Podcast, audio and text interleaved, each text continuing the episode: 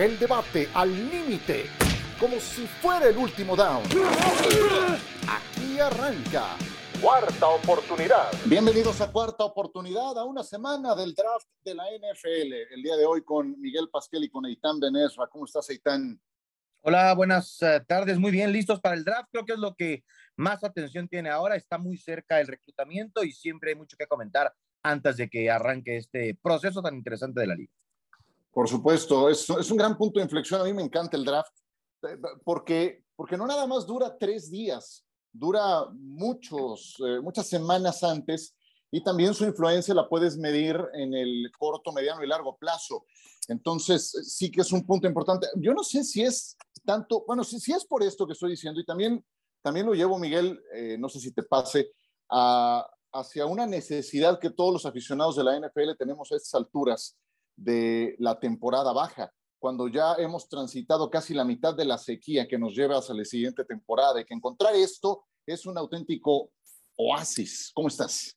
¿Qué tal, Ciro? Y tan gusto en saludarlo. Sí, la verdad es el mejor evento, ¿no? Cuando es en temporada baja, como dices, son meses y meses para llegar a este evento, desde el Combine, desde los famosos Pro Days y por supuesto las entrevistas que son muy importantes, ¿no? Ya tenemos claro quién van a ser los primeros, el tema interesante quién va a ser, ahorita platicaremos de eso, Bryce Young se va a Carolina, se va a CJ Stroud, pero sí les puedo prácticamente garantizar que ese va a ser el 1-2. Y, y también yo creo que le gusta mucho a los aficionados porque vendes esperanza, vendes esperanza. O sea, hoy los Panthers eh, van a reclutar a su quarterback del futuro. Y eso al menos es una inyección de eso, de esperanza para los siguientes años. Ya veremos cómo sale, porque hemos tenido evidencias de altas selecciones colegiales que terminan siendo auténticos petardos y ejemplos tenemos muchos. Pero en este momento lo que se vende es esperanza. Y por eso ves que son miles de aficionados que van al evento del draft, esta vez en Kansas City, Missouri, y, eso genera consumo, genera ocupación, genera derrama económica y no se centra un solo balón, no se ejecuta una sola jugada.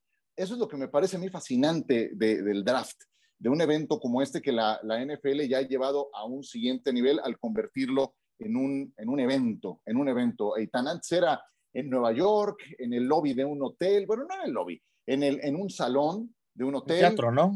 En un, después lo llevaron a un teatro, al Radio City Music Hall, eh, y ahora ya hacen activaciones completas, toman una ciudad durante un fin de semana y generan toda esta derrama económica. Bueno, ya están muy marcados los dados, dice Miguel Pasquel. ¿Cómo lo ves, Aitán?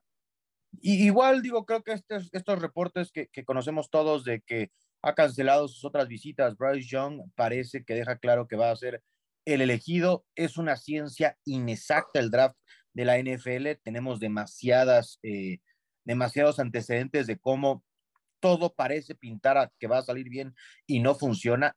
Yo soy un convencido que claro que el jugador cuenta, pero también el entorno, también el entrenador, también con quien lo rodean. Entonces, puede parecer muy simple, es que no funcionó este o aquel, pero vamos a ver si es que le dieron protección, vamos a ver si es que le dieron tiempo de madurar. Me parece una buena elección. Yo soy de los que cree que este proceso también sirve por esa esperanza que, nos decía Ciro para eh, exaltar virtudes que a veces no tienen los jugadores, ¿no? De repente hay dos o tres que se van poniendo de moda, ¿no? Y ahora Anthony Richardson hace como tres semanas era, bueno, parecía un cyborg, ahí todo lo hacía bien y esto de que tiene el potencial, yo creo que con Bryce Young, Carolina está yendo a lo seguro y me parece un buen paso para una reconstrucción exitosa. Nada más un dato de Bryce Young, uno a favor es que, bueno, cuando cambia Carolina con Chicago, los Panthers, eh, eh CJ Stroud se vuelve el gran favorito para ser la selección número uno, pero como dice Itán, canceló ciertas visitas, nada más visitó, tuvo dos visitas con equipos que fueron los Raiders y los Panthers Bryce Young.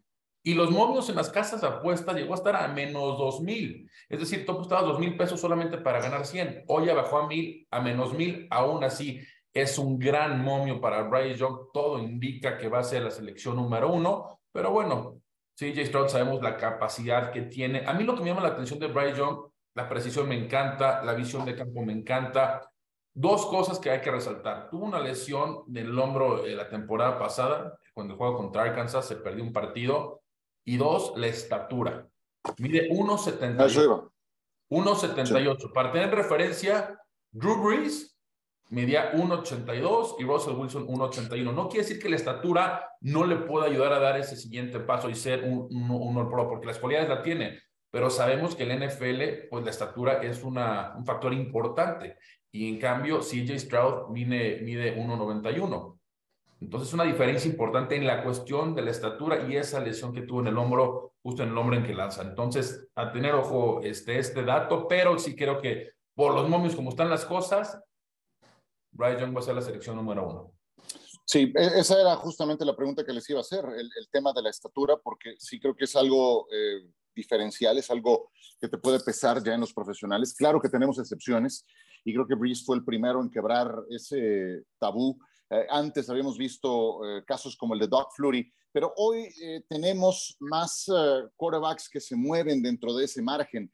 el tema es que tienes que diseñar entonces un sistema para el que pueda exaltar, en el que puedas aprovechar sus principales cualidades, que son otras. A mí por eso es que me gusta más Stroud de parte de Ohio State. Y no sé, a lo mejor a lo mejor me voy mucho con la muestra reciente, pero a mí Stroud se me hace más completo en toda la gama. No sé qué opinas, Aitán.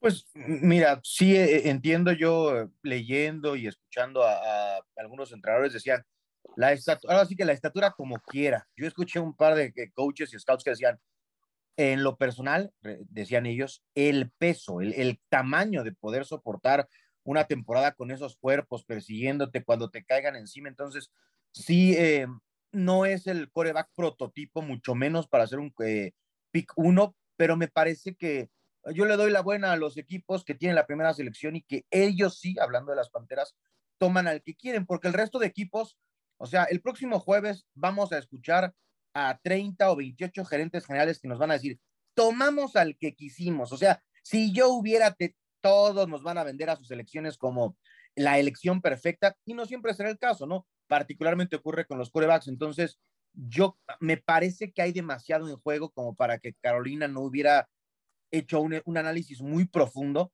Regularmente, cuando los dos primeros picks son seleccionados, el dos es el que le va muy mal. Al uno le va bien, pero al dos la riega feo y eh, yo quiero, le voy a dar el, el beneficio de la duda al proceso de escauteo de las Panteras.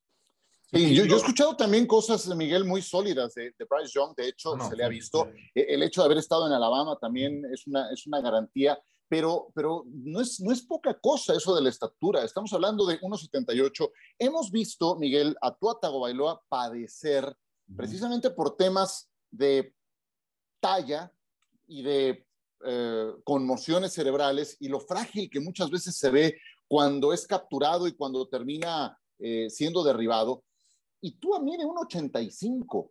Jalen Hurts 1.85. Bryce Young 1.78. Son 7 centímetros que para esa posición sí cuentan. O sea, no estamos hablando de un receptor abierto que, que como sea con velocidad puede compensarlo. Estamos hablando de un mariscal de campo que además tiene que conectar con sus receptores teniendo linieros ofensivos de metro 90, metro 95, dos metros frente a él. Entonces, no, no es poca cosa.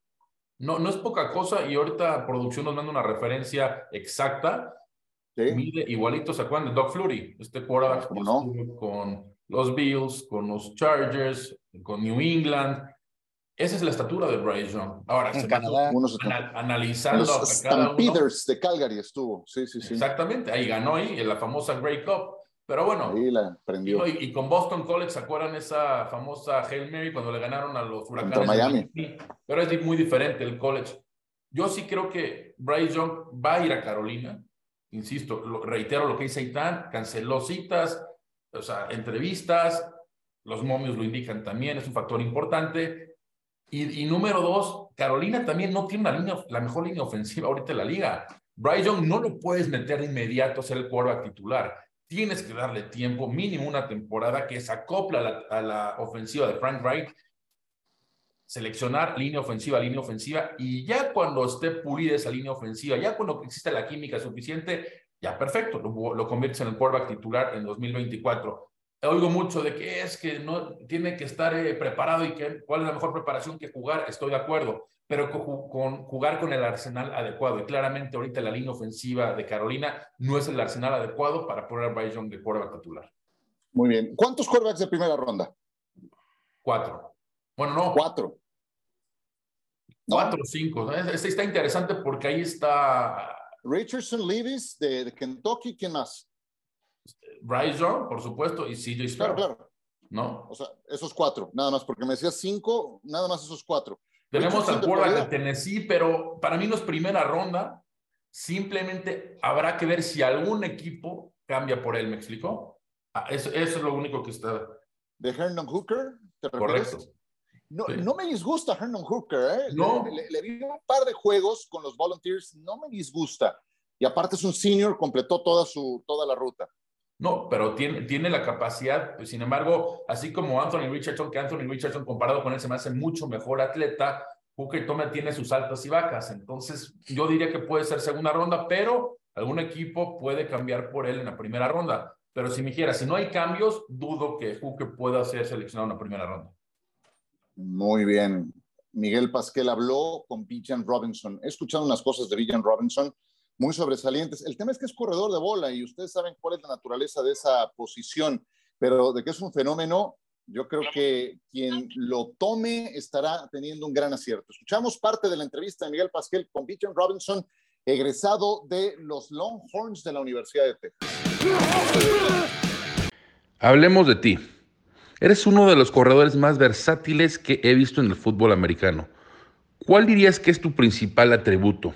Well, I mean, lo acabas de decir, ser uh, versátil, jugar la posición de receptor, slot y corredor, todo al mismo nivel, diría que es lo más que destaca de mi forma de jugar. Um, y creo que es hacia donde la nueva era de los corredores va en camino. Para mí es importante ser capaz de dominar las tres posiciones. Obviamente ser tan efectivo como lo eres en tu posición principal. Creo que va a ser una oportunidad divertida para ver cómo puedo ser utilizado en la próxima ofensiva, en mi siguiente equipo, porque en la universidad es lo que he estado haciendo. Pero se trata de crear uh, emparejamientos favorables, ponerme en la posición para hacer lo mejor para el equipo. Creo que es ahí donde está el valor. Creo que es a donde la posición va hacia el futuro. ¿Hay algún corredor que creciste idolatrando? La David Tomlinson es el jugador que veía mucho. Uh, Mi abuelo era árbitro en el Pac-10, entonces tenía mucho video de partidos del NFL y partidos de college. También era un gran fan de LT. Observaba su juego y trataba de imitar sus movimientos. Otro más era Reggie Bush, cuando estaba en la universidad. A él también lo seguía mucho. Ellos dos eran los que veía mucho para tratar de imitar su estilo de juego y mejorar. Pues ahí está Bijan Robinson. ¿Con qué te quedas, Miguel, de lo que te dijo este corredor? Son tantas cosas tan atractivas. Algo que me llamó mucho la atención, le pregunto, oye, ¿qué opinas de la, cómo está depreciando la posición de corredor? Me dice, mira, Miguel, yo no soy solamente un corredor, yo soy un jugador que te puede jugar slots, te puede jugar por fuera como receptor y por supuesto también soy un corredor. Al final de cuentas la producción es la que vende, es lo que es lo que vendo. Y sí, sí creo que voy a ser un buen corredor, voy a dar buenos resultados y es lo que a eso, a eso es lo que me voy a abocar. Interesante cómo esa, esa visión de que sí, sabemos cómo se deprecia la posición, pero al final de cuentas, él sabe la producción que puede ganar y es lo que él está vendiendo. Algo que me llamó mucho la atención, Ciro y Tan, es que pocas personas lo comentan, ¿no? Lo importante que implica para él ser un impacto dentro del campo, pero también fuera del campo. Hablaba mucho de lo que le gusta este, trabajar con la comodidad, ayudar a la comunidad. Entonces, el equipo que lo seleccione sabe que va a contar mucho con, por supuesto, la producción dentro del campo, pero todo lo que pueda hacer dentro de la comunidad. Podría ser Dallas, podría ser Houston. Él dijo que le encantaría quedarse en el estado de Texas. Si, si Houston no está comprometido con CJ Sprout o Bryce Young, el que le llegue, no me sorprendería nada que puedan hacer un cambio para abajo y si le llega Bijan Robinson, lo pueden tomar.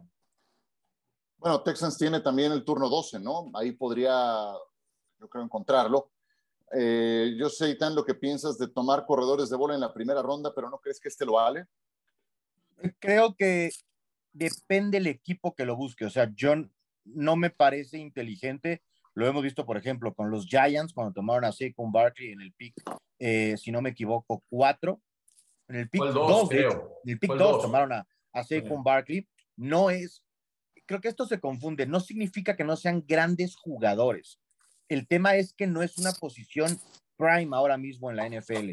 Ahí tienes a los corebacks, ahí tienes a los tackles, ahí tienes a los linieros defensivos y a los esquineros.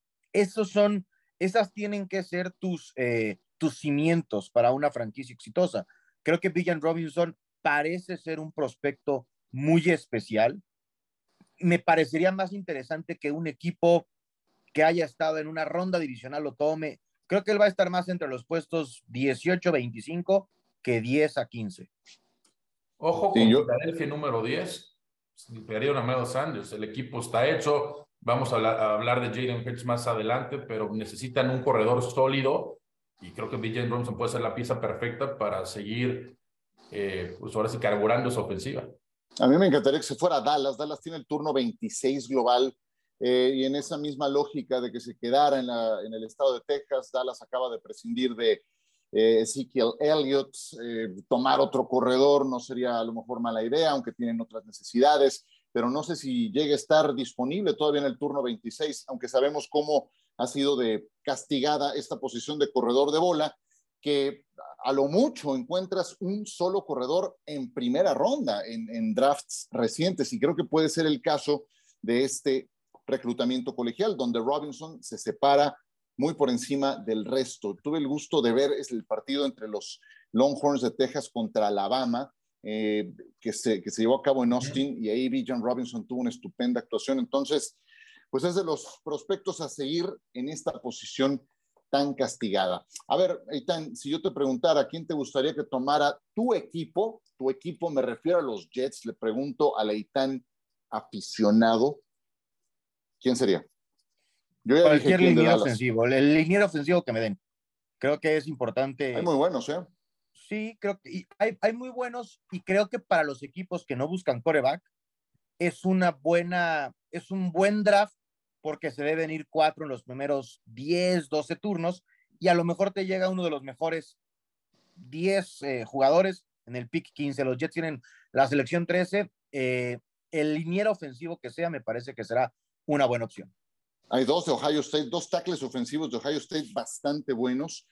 Em, uno es Paris Johnson y el otro es Dewan Jones.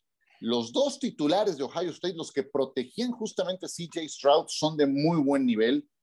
Em, por mencionar solamente algunos. Bueno, Alabama siempre te entrega buenos linieros ofensivos. Ahí está Tyler Steen, un eh, jugador que también estará eh, disponible en este draft. Eh, Miguel Pasquel y los Commanders, que son el 16, o, dime, o dime de San Francisco, ¿quién, perdón? Dueño no se puede para Miguel, ¿eh? Draftear dueño no se puede. Mira, de San Francisco, Ciro, te diría que necesitan. ¿Ah, ya cambiaste? ¿Ya no le vas a Washington? Hay dos equipos que tienen, tengo mucho cariño por ellos, tú sabes. Uno de ellos son los 49ers y ahorita hablaremos de los Commanders, pero San Francisco, a ver, no tiene selección hasta la tercera ronda. Necesitan línea ofensiva y necesitan eh, esquinero. Pero el caso de, aquí hay, muy, hay, que seguir de cerca, yo no creo que se vaya a hacer el cambio, pero se siguen los rumores, siguen los reportes de que Trey Lance está en la mira de varios equipos. Y ya ayer hubo otro rumor importante, varias fuentes indican que los Vikings son uno de los equipos que quieren cambiar por Trey Lance. Hay que dejar claro que también los Texans de Demico Ryans, ex coordinador defensivo de los 49ers, pueden hacer un cambio con los Niners. También el gerente general de los Titans actual viene de la oficina de los 49ers. Entonces es un, es un tema a seguir. Yo honestamente dudo que San Francisco cambie los 49ers. Brock Purdy no sabemos si va a jugar la próxima temporada. No sabemos si va a estar al 100%. Y si no es Brock Purdy, pues no creo que te la, te la, te la juegues con el quarterback de los New York Football Jets y tan que cómo te fue con Sam Darnold. Entonces, yo creo que Trey Lance se va a quedar. Y el equipo de Washington sí necesitan Devin Witherspoon, el esquinero de Illinois, me encantaría. Necesitan un shutdown corner. Creo que Witherspoon tiene todas las cualidades para enfrentarse a diferentes jugadores como CeeDee Lamb, como AJ Brown, jugadores élite eh, como receptores, como estamos comentando, ¿no? Entonces, Washington hace mucho no carece, pero carece mucho de esta posición. Ojalá puedan tomar eso o línea, o línea ofensiva, como dice Itan. Sam Howell va a ser el quarterback titular y es que darle protección. Oye, por cierto, hablando de los Jets, ¿ya, ya habrá humo blanco con Aaron pues, Rodgers? De aquí al no creo que el jueves, quizá el viernes. Queda una semana, ¿eh? Pues sí, digo, yo, yo soy de los que cree que necesitan más los Packers que los Jets el cambio, pero a ver. No, no, es que yo digo, es un punto de inflexión en la temporada baja, ¿no? El reclutamiento colegial. Y si se habla de compensación, pues tendrá que venir de Pero ahí. por eso creo que, entonces... los Packers deberían decir, bueno, ya estuvo, vámonos, este, eh, vamos a nos encerramos seis horas hasta que alguien quede conforme y no salimos hasta arreglarnos, pero se están haciendo los dos mucho del rogar.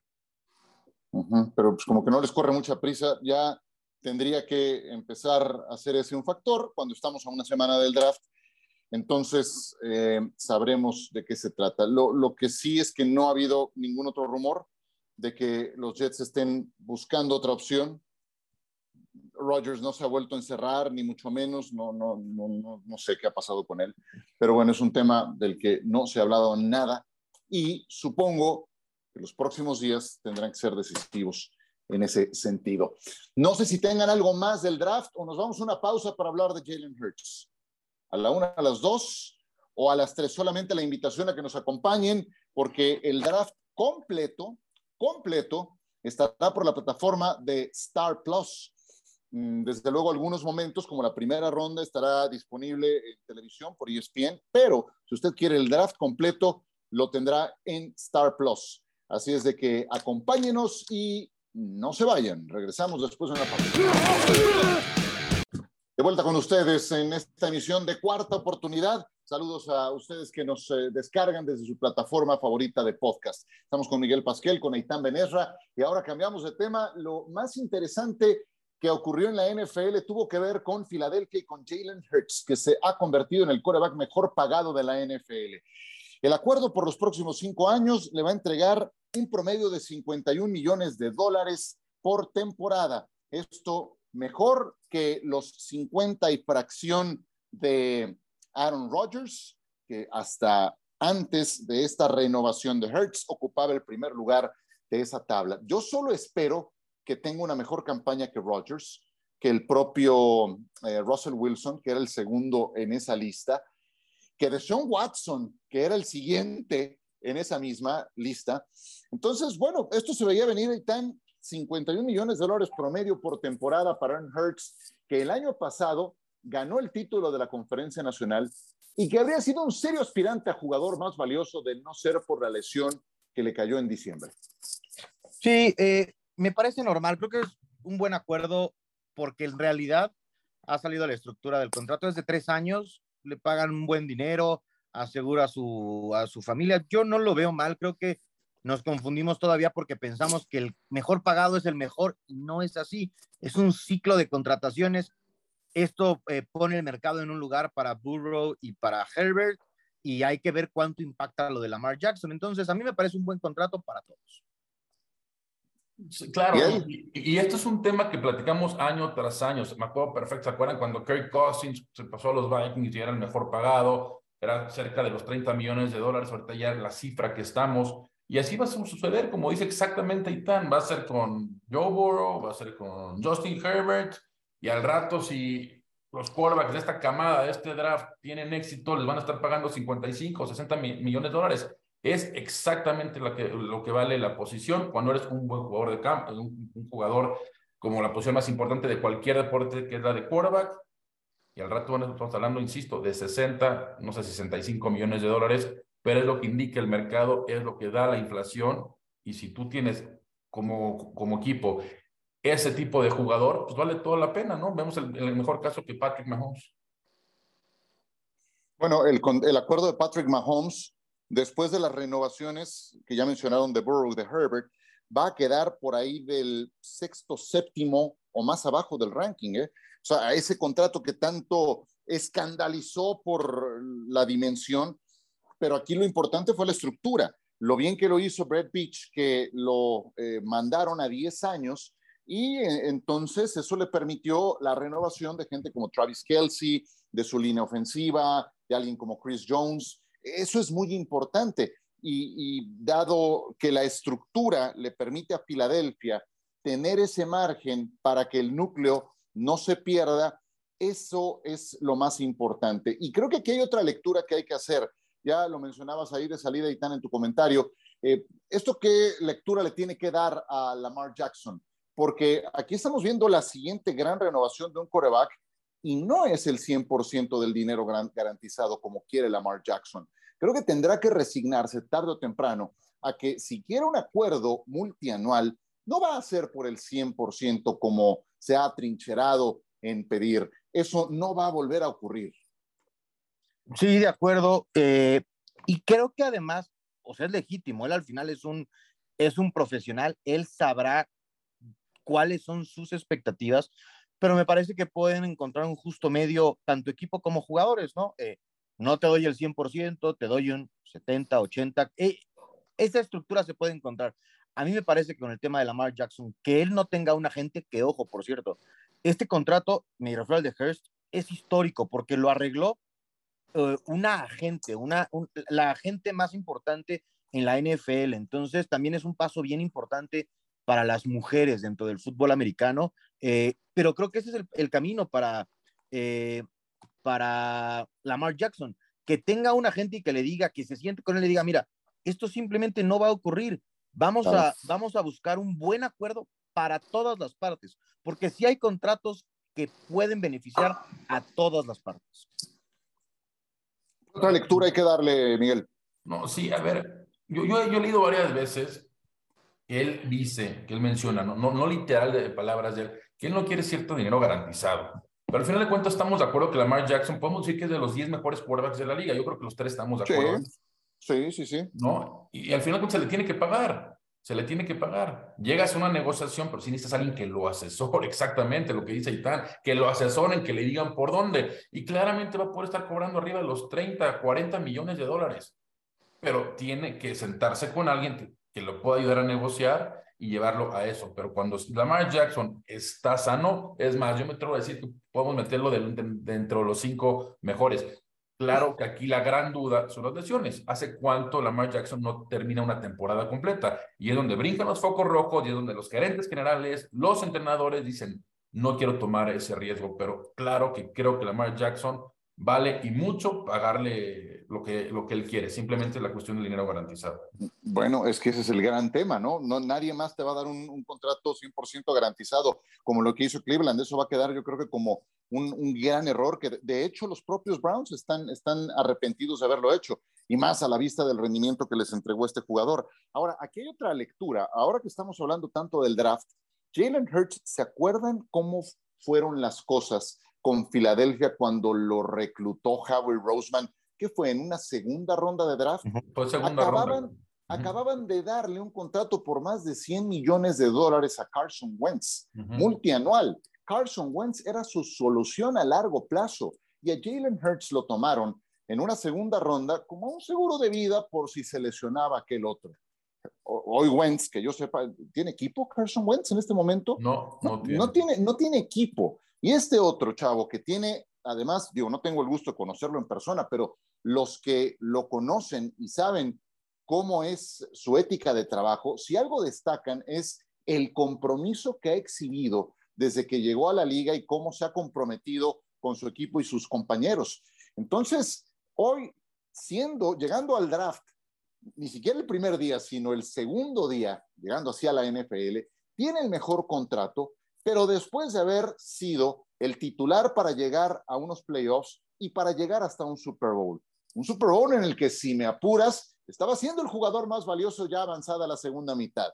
No deja de ser una lectura muy interesante ahora que estamos con el reclutamiento colegial tan vigente, tan en boga y, tan, y con esa ciencia inexacta de la que tanto nos hablas.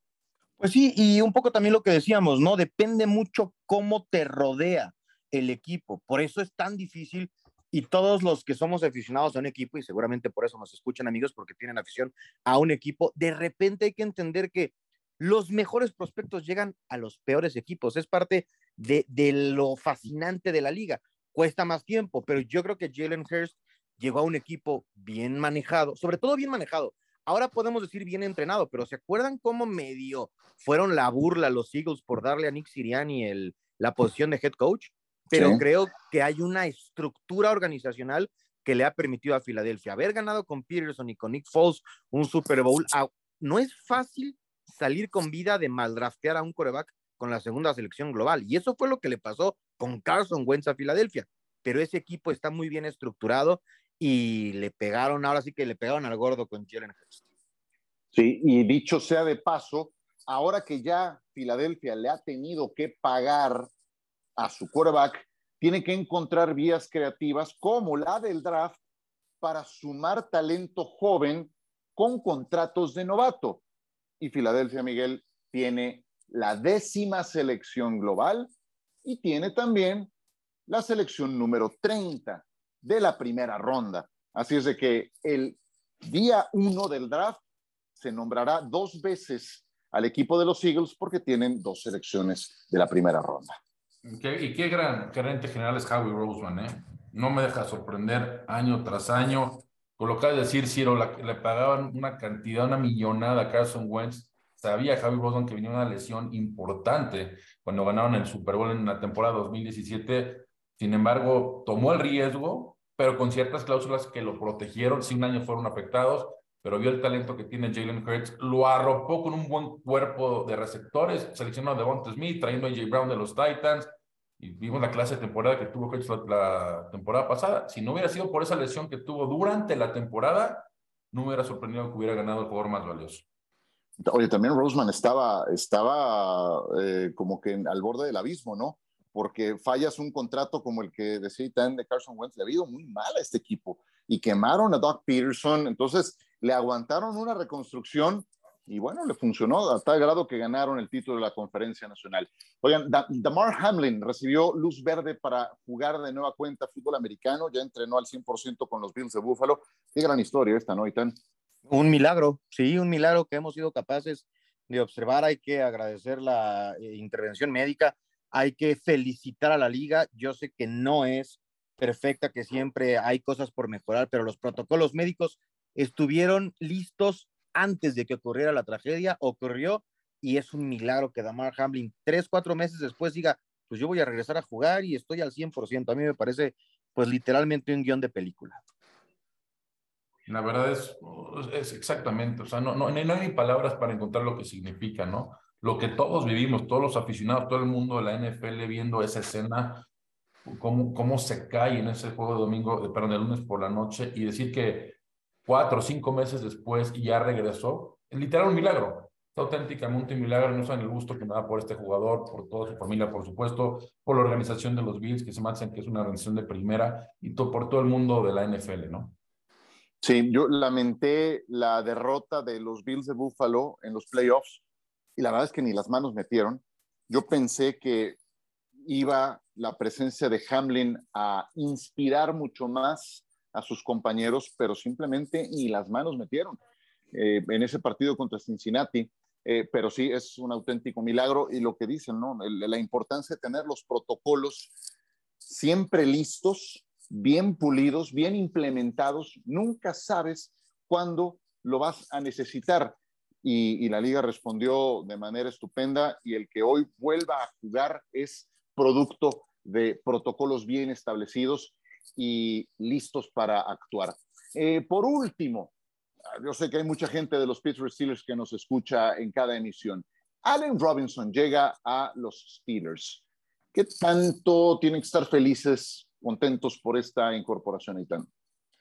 Yo creo que, creo que es una buena incorporación no cuesta tanto, parte del contrato lo pagan los Rams, pierden algunas posiciones medio irrelevantes en la séptima ronda, no está mal, tampoco es una solución, si es una solución, eh, hay equipos que se pelean por ti, o sea, no es de Andre Hopkins, pero creo que puede ser un receptor funcional para seguir rodeando a, los Steelers de más armas ofensivas que me parece eh, tienen varios años careciendo de ellas.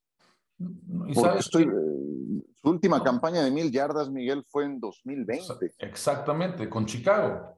Realmente con los Rams la temporada pasada tuvo un desastre de temporada, más que nada lo usaron en zona roja, pero no es un jugador que yo no, honestamente no creo que ayude mucho a Kenny Pickett, tienen a DeAndre Johnson, tienen a George Pickens, creo que son buenos jugadores, tienen ambos un potencial alto, tienen un buen juego terrestre, considero con Najee Harris, hay que mejorar un poco la línea ofensiva. ¿Lo va a ayudar? Sí, sí lo va a ayudar, pero no va a ser una solución que diga, ay, no, bueno, ya trajimos este receptor, ahora sí, por él Kenny Pickett va a dar el brinco, no, para nada, ¿no? La zona roja creo que lo va a poder ayudar y hasta ahí. Bueno, Pittsburgh, hablando de los Steelers, tienen la selección 17 de la primera ronda y luego tienen la primera selección de la segunda ronda. O sea, tienen el turno 33, es propiamente, eh, bueno, tienen la primera selección del segundo día. Entonces, propiamente una selección de primera ronda la que tienen los Steelers. Entonces, su capital de draft les lleva a tener tres selecciones en los primeros 49 turnos. Ojo con lo que puede hacer Pittsburgh en, este draft. Normalmente es un equipo muy conservador, no suele moverse para arriba, etcétera, pero el que tengan tres picks dentro de los primeros 49 hacen ver que creo que ahí es donde pueden encontrar mejor capital y más eh, jugadores que le ayuden a Kenny Pickett a dar un salto al siguiente nivel. Bueno, vámonos ya. ¿Tienen algo más que agregar, Itán? No, disfrutar del draft siempre es muy divertido porque nunca faltan los momentos que nos eh, ponen la cara de sorpresa o de qué carambas estaba pensando este gerente. Exactamente.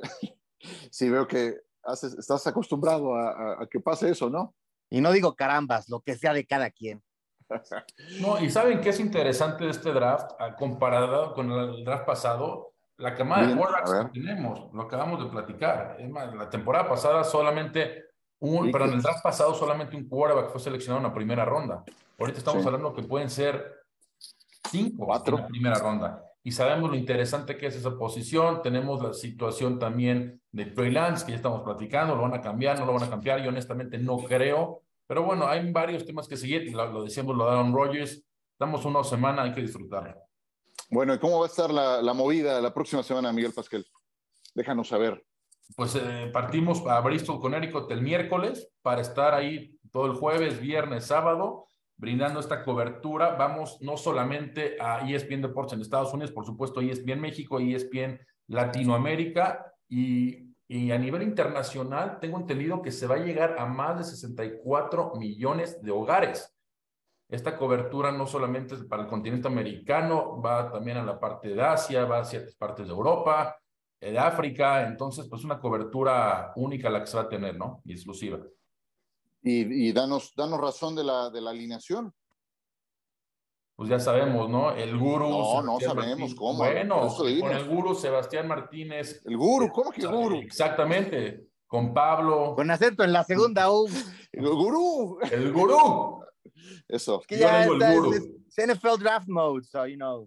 Oh, yeah, bueno, está Pablo, está Lalo. Guru, man. Bueno, con Pablo, con Lalo, y va, este, va a estar Katia Castorena también, tengo entendido, desde Kansas City, brindando la mejor información también. Entonces va a ser una gran cobertura. Y por cierto, ¿no? ESPN Deportes lo que está haciendo desde el 2018 a la fecha, llevando la cobertura de los tres días. Anteriormente no se llevaba toda la cobertura del draft. Ahorita van a ser más de 15 horas para brindarles la mejor información, las mejores noticias y todo lo concentre de cara al NFL Draft. No enojes, Miguel. Quiero, quiero que, que, promociones el evento. el rostro. Exactamente. Mira, Ciro, Ciro los África. en fútbol picante y yo en el algodonero, sino en Laguna Toros de Tijuana. No pasa nada. Pero es lo que, es lo que, es lo que te gusta, Itán. Yo no dije no me gusta. Ah, ah bueno, por eso ¿Dónde nos vemos la próxima semana? Ahí, bueno, me, yo, ahí me platicas cómo van esos partidos. Pero sí voy a ver toda la primera ronda, ¿eh? sin duda. Y, y, y, de hecho, nuestra emisión de cuarta oportunidad se hará después de que termine la primera ronda. Eh, yo luego voy a... O de que acabe la Liga Mexicana, ¿eh? pues, eso, eso va a estar interesante porque, porque yo a las 11 me tendré que despedir antes de las 11, de hecho. Ya veremos cómo le hacemos. Pero, pero usted tendrá la información fresca y oportuna de la primera ronda del reclutamiento colegial. Vámonos, señores, que la pasen bien. Adiós. El debate al límite, como si fuera el último down. Gracias por escuchar. Cuarta oportunidad.